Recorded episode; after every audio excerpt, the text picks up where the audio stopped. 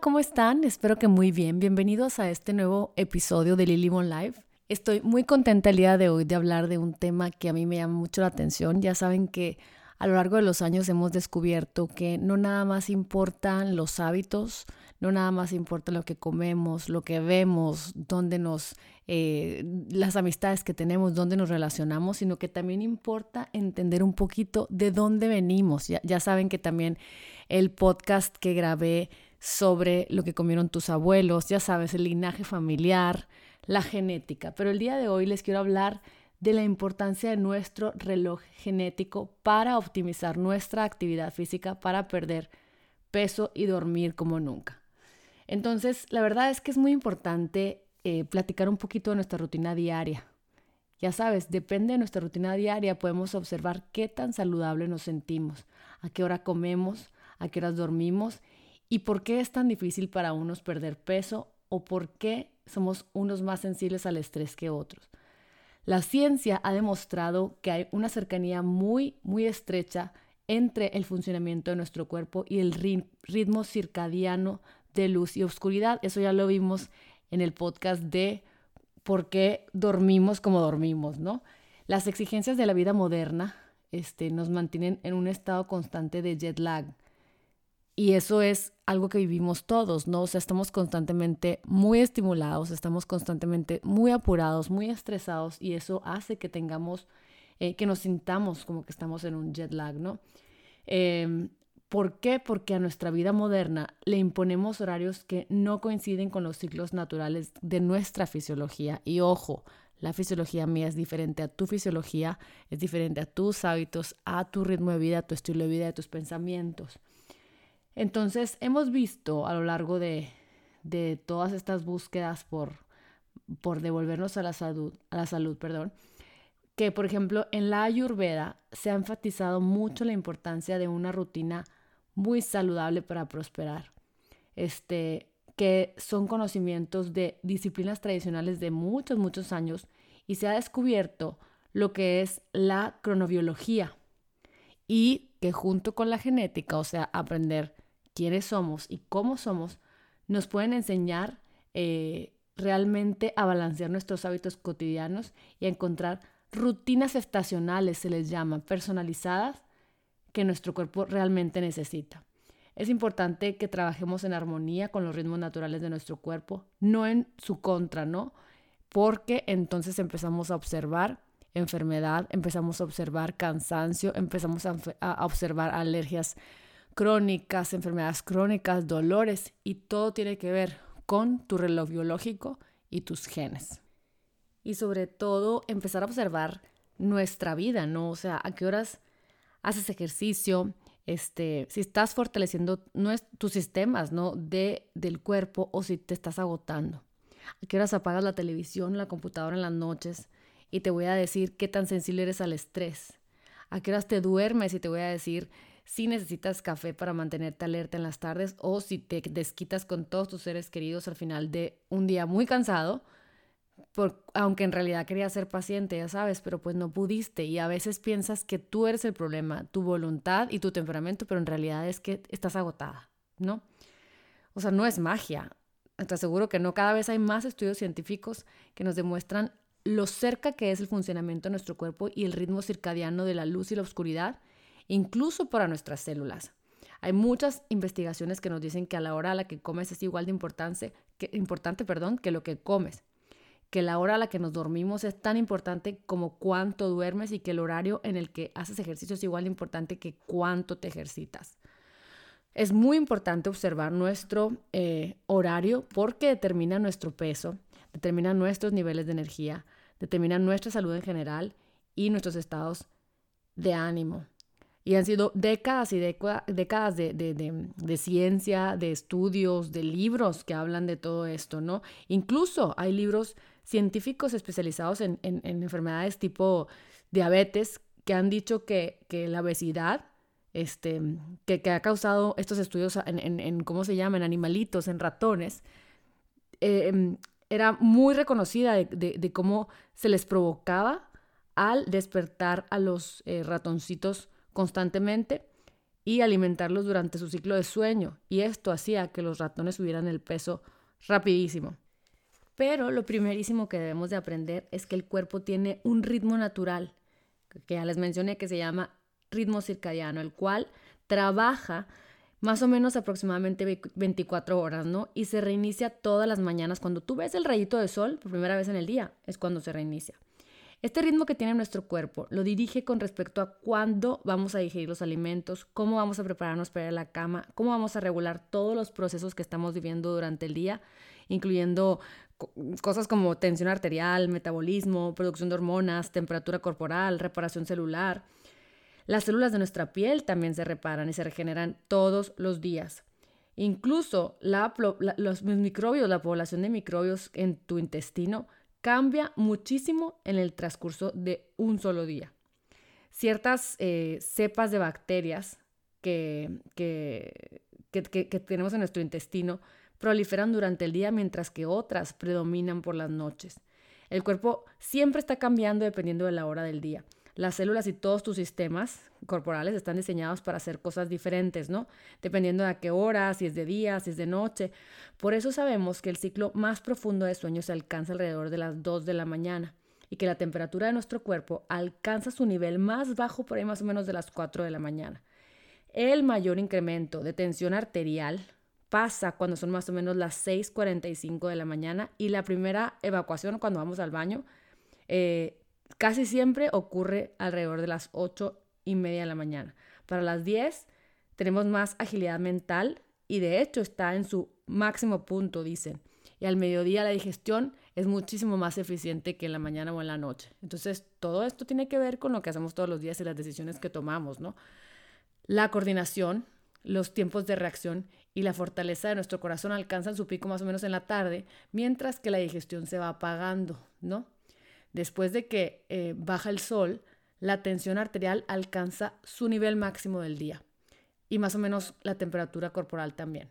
Como a las 9 de la noche, el cerebro empieza a liberar melatonina y la digestión empieza a funcionar a la mitad de lo que solía este, funcionar. Más o menos a las 10.30 de la noche, tus movimientos intestinales terminan y la digestión se frena por completo. Esto ocurre o debe de ocurrir según esto a diario, ¿no? Por eso el cuerpo se confunde mucho cuando no respetamos las horas. La luz cambia, el cuerpo no logra orientarse para guiar las funciones corporales.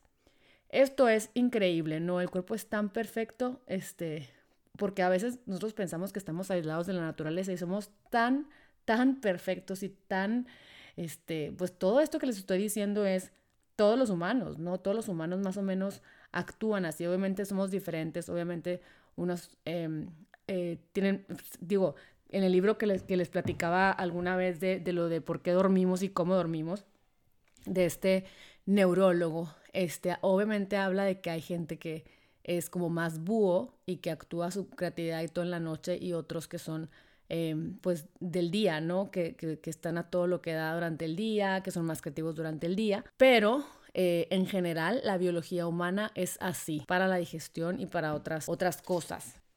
Ahora es muy importante puntualizar que nuestro cuerpo siempre está intentando coordinar sus sistemas a partir de un reloj central que tenemos, ¿no?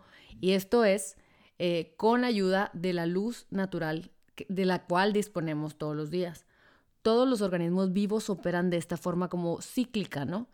Y este, empieza a desarrollarse esta nueva rama de la biología que se llama cronobiología, que esta rama estudia las muchas maneras ¿no? en las que diferentes organismos operan en coordinación con el ritmo circadiano. Lo que ahora estudian los científicos es la forma en la que nuestros hábitos de todos los días interactúan, interactúan con este ritmo circadiano y han descubierto que nuestra rutina moderna lo altera por completo. ¿Por qué? Porque nos desvelamos viendo televisión con Netflix o em, trabajando eh, eh, todo el día, entonces engañamos al cuerpo y lo hacemos pensar que todavía no llega la noche por tanta luz a la que estamos expuestos. Cenamos pesado y esto tiene un efecto fatal. Retrasa el ciclo y altera el sueño. Y de ahí que tengamos dificultades para salir de la cama a primera hora de la mañana cuando suena la alarma, ¿no? La falta de ejercicio, que no nos movamos ni un dedo, que no hagamos nada, que seamos sedentarios, y la falta de luz natural también alteran nuestro ritmo circadiano. Y eso afecta todo, afecta desde nuestra digestión hasta la secreción de hormonas y hasta el sistema nervioso. ¿Qué pasa? Andamos hormonales. Todo, todo lo que haces, todo lo que te untas, todo lo que te pones y todo lo que haces que no va a la par de tu ciclo natural afecta a tu cuerpo, afecta a tus hormonas, afecta a tu sistema nervioso. Bueno, pero hay algo que quiero que aprendan el día de hoy, que es cómo fregados, cómo sabe el cuerpo qué horas son. El cuerpo siempre sabe qué hora es, aunque, aunque tú no sepas, ya sabes. Suena medio tonto pensar que no sabes qué hora es, pero es posiblemente porque estás hiper atento al horario en todo momento. Tienes un tren que tomar, por ejemplo, o niños que dejar la escuela, tienes una junta en 15 minutos y una llamada importante en una hora, tienes que pasar a la tintorería antes de que cierren, tienes fechas de entrega de proyectos, reservaciones para cenar con tu marido, con tus amigos, un concierto, este, una alarma o dos que te despiertan por las mañanas. Em, la verdad es que estamos constantemente en miles de actividades diarias, pero dentro de nuestro cuerpo hay un tipo distinto de reloj que rige todas las células y todos los sistemas. Para que ustedes entiendan cómo funciona, debes em, meterte al cerebro, ¿no? Sobre todo al hipotálamo. El hipotálamo está en el centro del cerebro y es responsable de que se regule todos los sistemas de nuestro cuerpo. Eh, lo que hace el hipotálamo es que activa la respuesta de lucha o, de huida, ¿no? Fight or flight, cuando sientes, cuando estás en estrés, cuando estás en peligro. El hipotálamo te dice cuándo tienes hambre, cuándo tienes sed, cuándo empiezas una dieta estricta. El hipotálamo es quien te dice que te estás muriendo de hambre porque estás comiendo diferente, es el que se da cuenta, ¿no?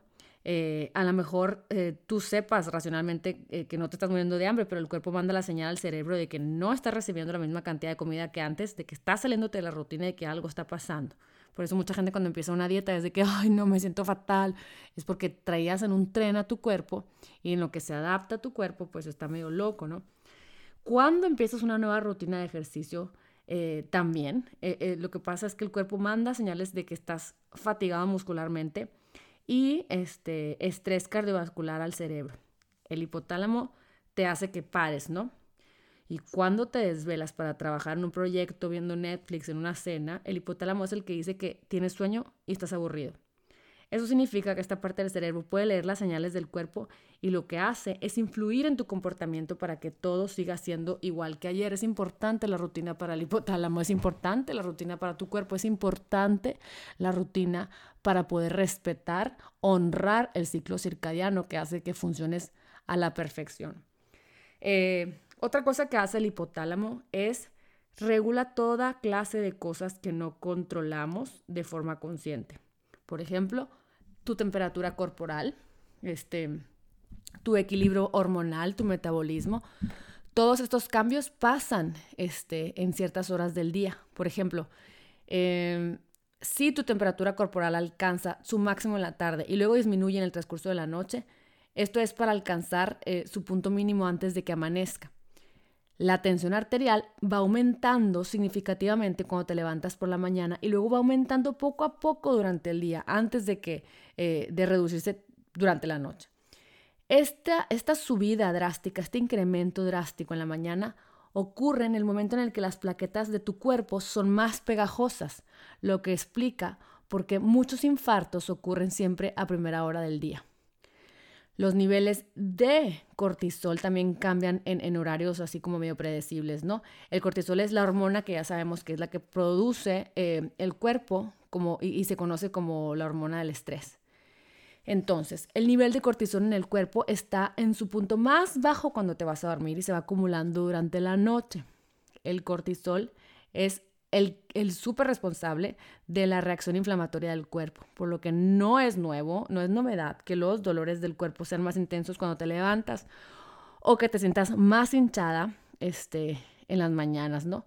Los niveles de cortisol disminuyen de forma estable durante el día y aumentan un poquito después de cada comida. Entonces, es muy importante eh, respecto a esto, también eh, mencionar un poquito lo que es el movimiento intestinal y pues el ir al baño.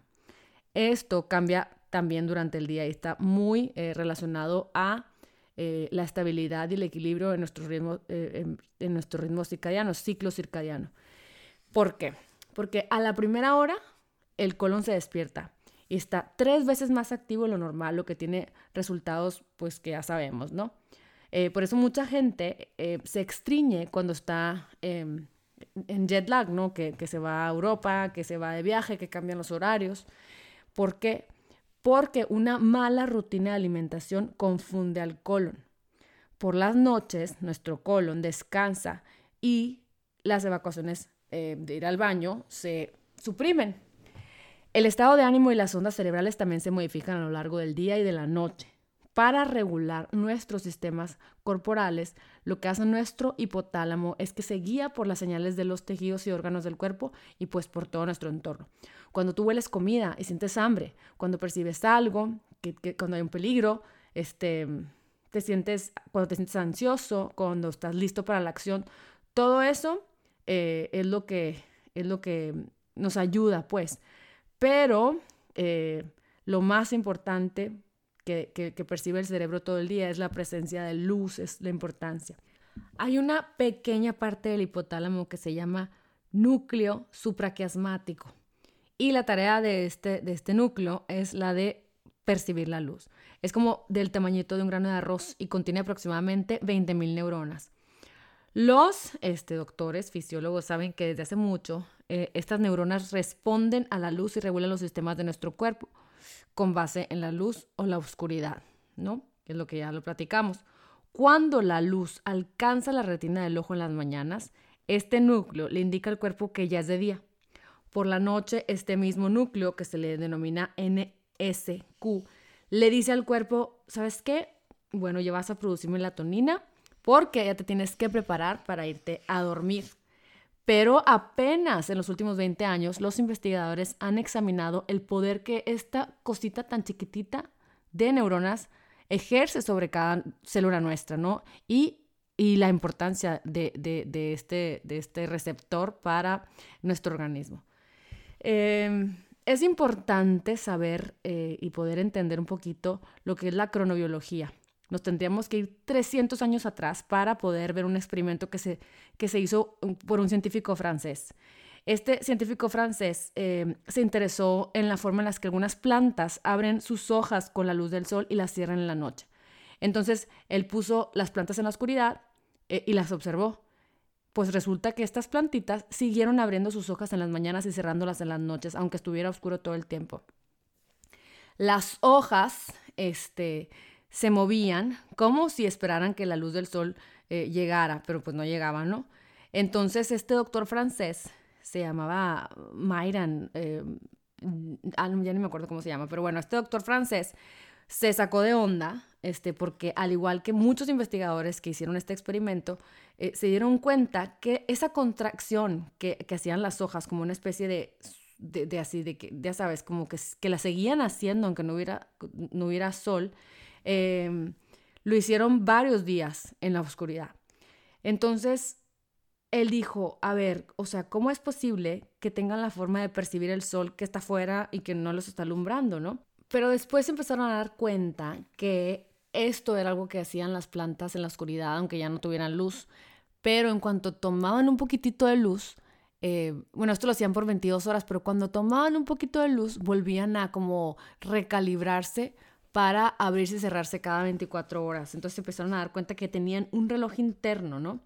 Eh, después hubo otro doctor eh, europeo que a finales de los años 40, él como que se dio cuenta, este, por una investigación de Harvard, que cuando decidió darle seguimiento a unos niveles de glóbulos blancos en la sangre de los ratones, se dio cuenta que los glóbulos blancos, los conteos, subían a niveles súper altos durante el día y se bajaban durante la noche.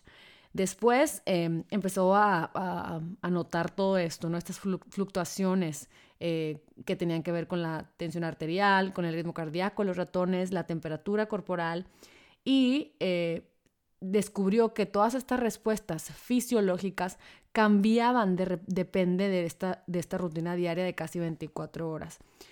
Entonces fue en 1959 que se, que, se, que se le dijo el término de ritmo circadiano para describir estos cambios, que cuando bajaba el sol empezaba a cambiar el ritmo cardíaco, empezaba a cambiar la reacción del, del, del, del ratoncito, etc. Entonces después se descubrió que los humanos teníamos variaciones muy parecidas.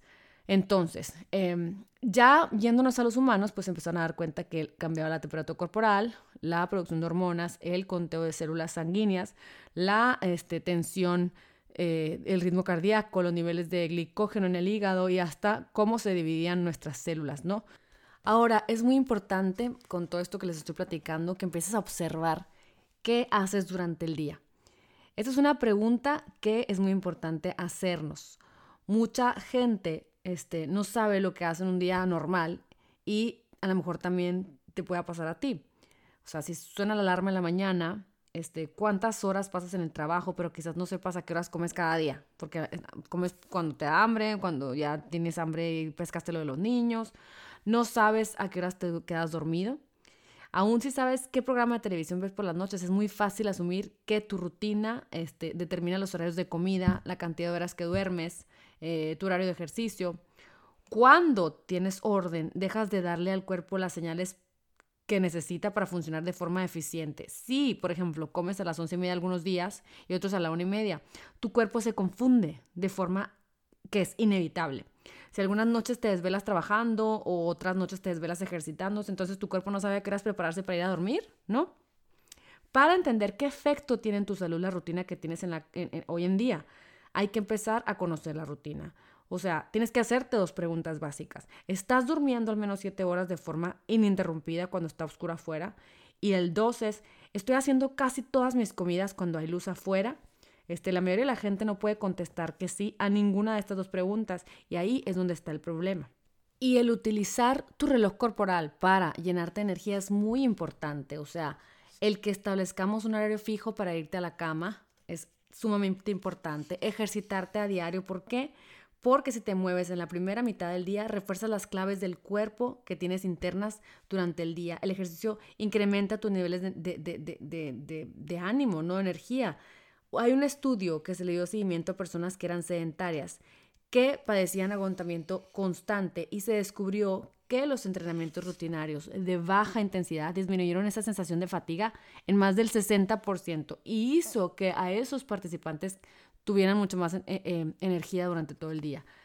Renuncia a comer en la noche. No se come en la noche. quizás eh, te cueste trabajo, ¿no? Pero la verdad es que es científicamente comprobado por todo lo que estás escuchando que tu digestión para en la noche. Entonces no recargues este, tu estómago.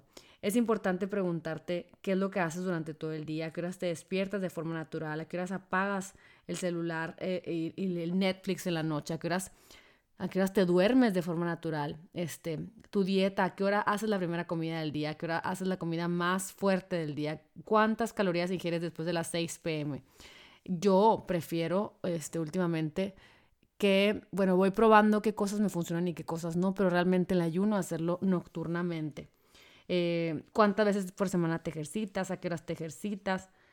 ¿Cómo te sientes antes y después de cada alimento?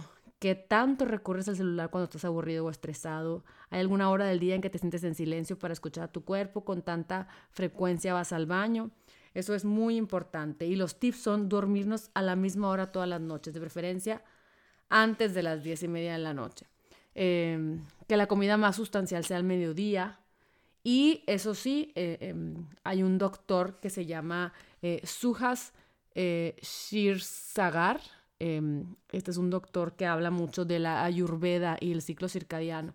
Y él dice que es muy importante escuchar a nuestro cuerpo. Y sobre todo, darle la importancia que se debe a la luz natural. ¿Por qué? Porque es el ingrediente que te falta para poder conciliar el sueño. Mucho este, de la vida que llevamos la hacemos en interiores, ¿no? Casi siempre. En el verano hay días en los que nos despertamos cuando todavía está oscuro, nos sentamos, digo en el invierno, perdón, eh, nos sentamos cuando trabajamos en un cubículo lejos de la luz natural y, y luego volvemos a la casa ya tarde y esto nos pasa la factura tanto a nivel físico como emocional porque la luz azul, digo, la luz natural, perdón, Es un mecanismo primario por medio del cual el cuerpo establece su ritmo circadiano diario. Por lo tanto, cuando no recibimos suficiente luz natural, nuestro cuerpo se va a confundir, sobre todo eh, cuando está despierto y cuando irse a dormir es lo que nos va a decir. El cuerpo se confunde.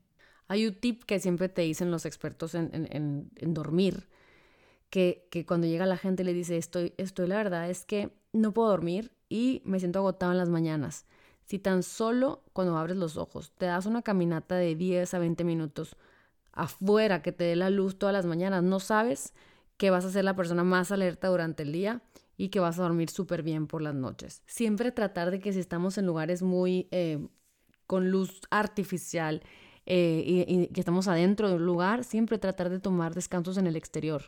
O sea, si estás, en tu casa y bueno, no trabajas, pero andas con los niños y todo, o sea, literalmente ahí vengo, voy a ir a dar una vuelta a la cuadra, este, ¿sabes? Como, como salirte a, a recibir esa luz natural, estar en outdoors, estar afuera, afuera aparte Aparte que también biológicamente nos pega en la torre la radiación, la, la, no todo lo que, lo, que hay en los electrodomésticos y todo lo que la, la, televisión, o sea, todo. Entonces salirnos afuera a desconectarnos no saben el regalo biológico que es poder hacerlo. Entonces, em, la verdad es que otra cosa em, que, también recomiendan mucho es que utilizar una alarma de luz. En lugar de escuchar el sonido para despertarte, la lámpara, hay unas lámparas que se van encendiendo de forma gradual y de repente em, se llena tu recámara con una luz de amplio espectro, se le llama. Eso es bueno porque te ayuda a despertar con mucha más facilidad en las mañanas. Hay otra gente que, que, que utilizan luces de, se le llama, pues como les decía, de amplio espectro en los escritorios como, como un mecanismo para obtener más luz natural durante el día laboral. Yo la tengo y la tengo en los días que está así muy nublado y trato de usarla cuando estoy en la computadora y todo y eso te da te da la sensación de que estás afuera, ¿no? Son estrategias pues que son, que son útiles y que pues reemplaza el, el, el, acto de salir a la calle, este, de, estar cerca de una ventana, ¿no? Eh, porque la luz natural no solo mejora la calidad del sueño, sino que también mejora tu estado de ánimo, tu, de, de ánimo, ¿no? De cómo te sientes y la actitud que tengas frente a la vida. Ahora, hay otro tema muy importante, no solamente es la luz adecuada durante el día, sino las luces nocturnas, ¿no? Pues apagar la televisión y esconder el control remoto para no ver Netflix después de las ocho y media o nueve, pues no es fácil, ¿no? La verdad es que yo creo que ustedes como yo, bueno, mucha gente dice que, que bueno, que el horario favorito de mucha gente es en la noche, ¿no? Cuando los hijos ya están dormidos, nadie, o sea, no hay nadie, no hay correos electrónicos del trabajo, este, cuando tu casa ya está por fin en calma y lo único que anhelamos es prender la tele y desconectarnos, ¿no? Este, o, o, o, meternos a un libro o, ver, ver algo en, YouTube, qué sé yo. Eh, es, es, como nuestro tiempo personal, ¿no?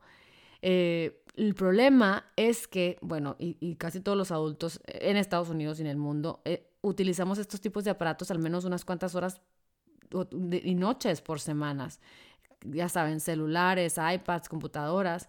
Eh, pero el problema es que tenemos que estar muy conscientes de los efectos que tienen estos aparatos en nuestro cerebro. ¿Por qué? Porque nos dan apenas una mini fracción de la cantidad de luz que, que, que recibiría si saliéramos a caminar durante el día. O sea, ¿qué tan malo puede ser? Tú puedas pensar, ay, pues no tiene tanta luz como lo que necesitamos de afuera. Pero las investigaciones nos demuestran que usar estos aparatos electrónicos en las noches tiene unos efectos negativos en el sueño.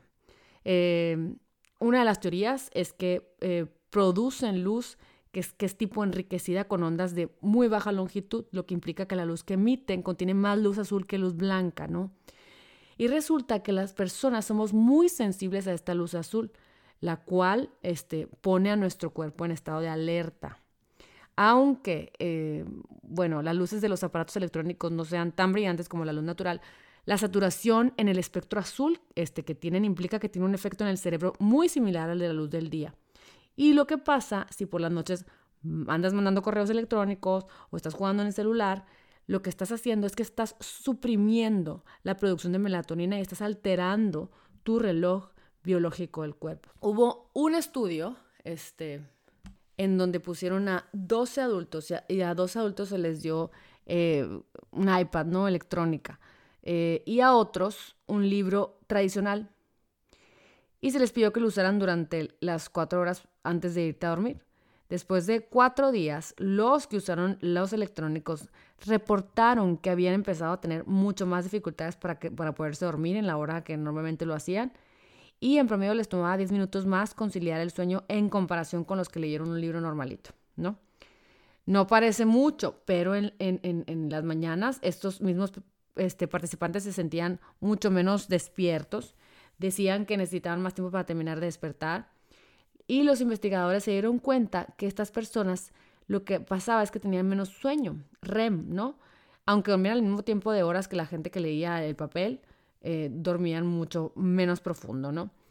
Después sus análisis en el laboratorio este, se dieron cuenta que tenían menores niveles de melatonina en la sangre que quienes leían libros tradicionales, lo que nos dice que el cuerpo suprime la producción de melatonina cuando usas un electrónico este, que cuando lo haces, em, bueno, del mismo modo que, que, tu cuerpo lo suprime durante el día, ¿no? No podemos estar generando melatonina durante el día porque hay mucha luz, porque no la producimos esa hormona, y el cuerpo lo hace también en la noche con los electrónicos pensando que es de día.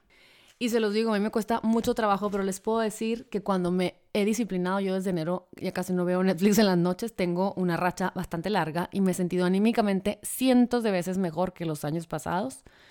Y no es fácil, la verdad, pero la verdad es que sabemos que si dejas este, el, el iPad, el celular, el Instagram y todo dos horas antes de dormir, te vas a dormir súper bien, te vas a súper reparar, vas a andar súper de buen humor, tus hormonas van a estar espectaculares y cualquier padecimiento crónico y doloroso que estés pasando se va a minorar de una manera que vas a creer que es magia y no es magia, es simplemente ayudarle al cuerpo a mantener más el balance, ¿no?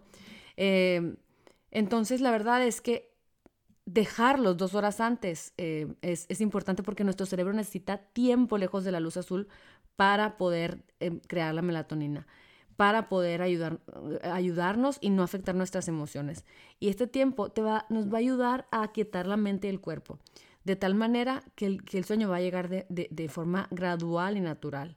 Entonces necesitamos aprender a eh, abrir un libro, una revista, meditar, o simplemente yo me pongo mi antifaz y good night. Y mi marido eh, sigue viendo la televisión y me duermo. ¿eh? Yo, yo, sé que igual me puede dormir más rápido, profundamente sin que él estuviera viendo la tele, pero me da lástima porque pues cada quien decide lo que decide cuando lo decide y, bueno, de repente me la pinteo y sí veo algo con él, pero ya no, ya, ya la verdad es que me está durmiendo súper temprano y me he sentido muy bien.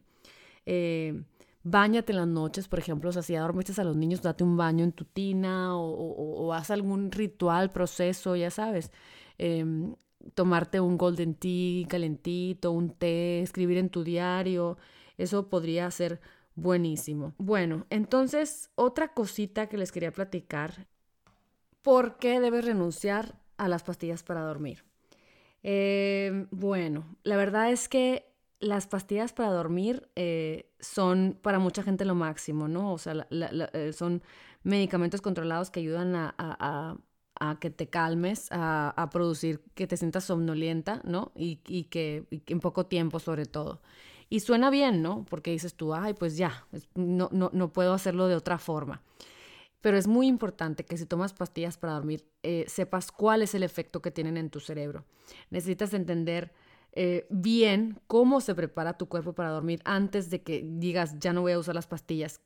Pues puedes enfrentar problemas para dormir basados en tu tipo de cuerpo que hay que enfrentar antes de que logres dormirte a tiempo. No todas las pastillas o medicamentos para dormir son iguales. Están las que son analgésicas de venta libre que producen pues que te sientas como con sueño y también los dos tipos más comunes de medicamentos controlados que son específicos para dormir. Es importante saber cómo funcionan para entender que en realidad no promueven el sueño reparador. Es una mentira, ¿no? Está la benzodiazepina, que en dosis pequeñas te van a causar que te relajes muscularmente y pueden reducir la ansiedad que te causa que estés en insomnio, ¿no?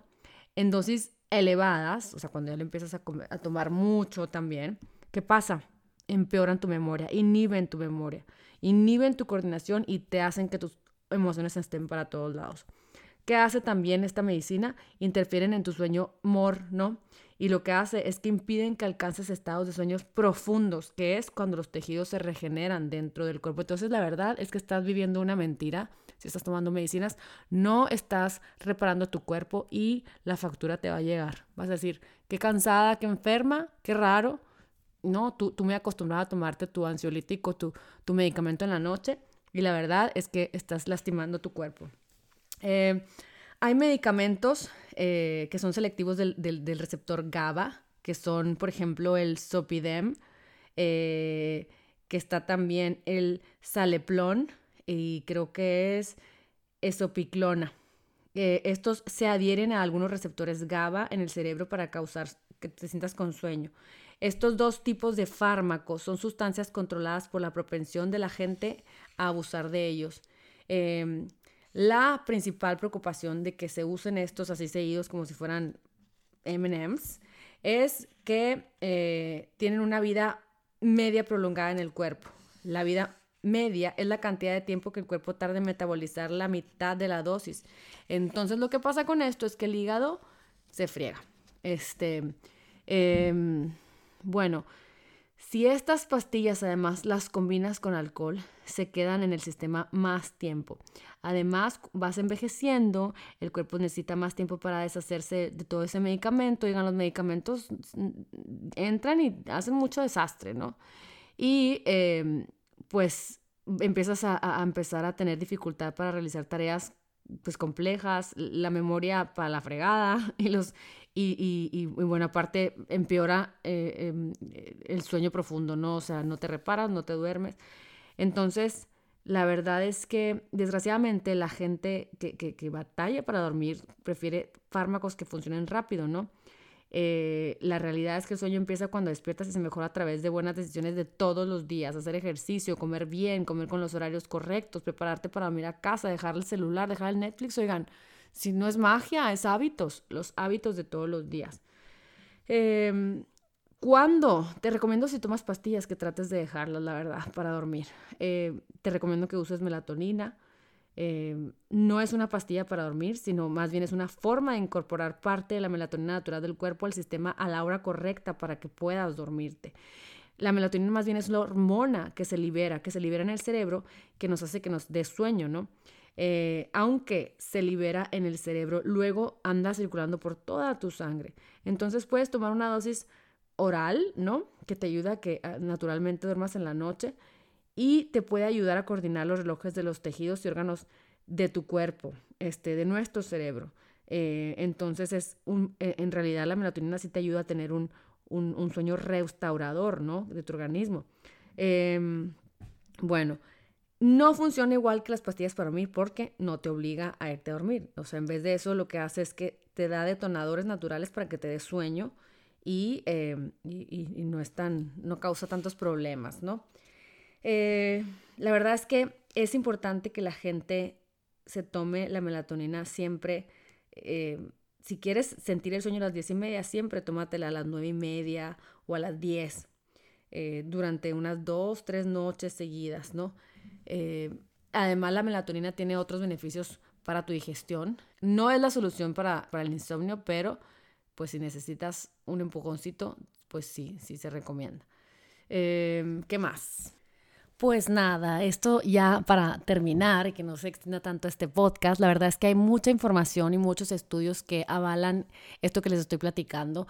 Eh, el tip es realmente escuchar nuestro cuerpo, el tip es conectarnos con la naturaleza, salir afuera, tener lo mayor posible de luz eh, natural eh, que, que, que, influya en nuestras hormonas, que nos ayuden a, a no tener estos antojos, comer en horarios siempre los mismos, porque nuestro cuerpo es muy rutinario, digan, y si traes un despapalle para todos lados, la verdad es que estás sufriendo tu cuerpo. Entonces yo te recomiendo que aproveches y que, y que ahondes un poquito más en todo esto que tiene que ofrecernos nuestro cuerpo. ¿A qué horas me conviene hacer ejercicio? Pues en la mañana. ¿A qué horas me conviene comer la comida grande en el mediodía? ¿A qué horas debo de parar? Porque mi cuerpo empieza a, respecto a la luz que ya bajó, a dejar de generar enzimas, eh, enzimas pancreáticas, enzimas digestivas, para eh, deshacerlos, los, digerir, absorber y llevar a nuestras células todo lo que necesitamos. Entonces siempre es de menos a más.